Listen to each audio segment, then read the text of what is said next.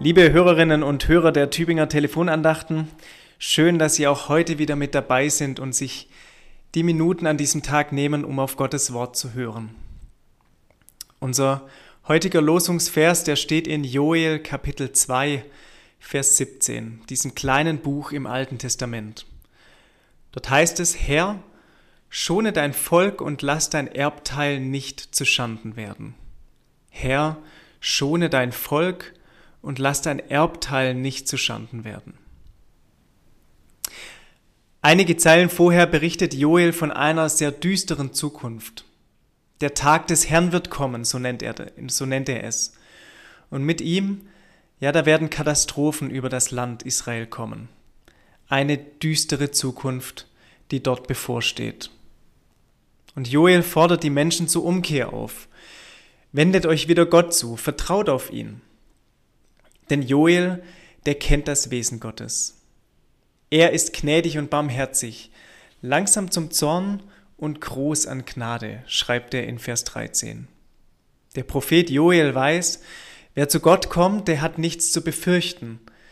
Weil sich das Volk aber abwendet, da kommt der Zorn Gottes über sie. Und so beginnt Joel für sein Volk zu beten. Herr, schone doch dein Volk und lass dein Erbteil nicht zu Schanden werden. Er bittet Gott mit Inbrunst um Gnade und um Barmherzigkeit für sein Volk. Viele Menschen in unserem Land, hier in Deutschland, die schauen mit Sorgen auf die Zukunft. Was wird mit unserem Planeten passieren, wenn das Klima immer weiter ansteigt? Wie wird es weitergehen, wenn Diktatoren in ihrem Land andere Länder überfallen und der Welt drohen? Und wie sieht es in unserem eigenen und vielen weiteren Ländern aus, wenn die Preise steigen und so manches dann doch nur noch schwer bezahlbar ist? Ja, Grund zur Sorge, ja, die gibt es. Und die Krisen, die sind real. Das ist auch nicht klein zu reden. Vielleicht kann der Ausspruch Joels auch ein Bittruf für unsere heutige Zeit sein. Vielleicht könnte das so klingen, Herr, schone diese Welt lass sie nicht zu Schanden werden und hilf uns doch, zu dir umzukehren. Der Ruf Joels ist das, was wir jeden Sonntag vielleicht auch in den Fürbitten in unseren Gottesdiensten beten. Herr, erbarme dich. Lass deine Gnade und Barmherzigkeit nicht von uns weichen, denn diese Welt, die braucht sie so sehr.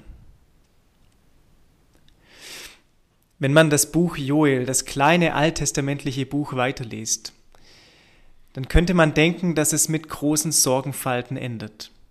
Grund genug gibt es doch. Doch es kommt ganz anders. Joel spricht am Ende seines Buches im letzten Kapitel von Hoffnung, von einer sehr, sehr großen Hoffnung, von einem neuen Geist, der kommen wird, von einer neuen Schöpfung, die kommen wird, von Gott, der sich erbarmt und das Böse bekämpft. Seid nicht bekümmert, ist die Botschaft Joels, Seid nicht hoffnungslos. Es gibt Hoffnung für die Zukunft. An diese Hoffnung, daran wollen wir festhalten, auch an diesem heutigen Tag. Und diese Hoffnungsbotschaft, die wünsche ich Ihnen heute, an diesem Tag und verbleibe mit Grüßen und wünsche Ihnen noch einen guten und gesegneten Tag. Ihr Pfarrer Clemens Hansmann aus Blitzhausen-Dörnach.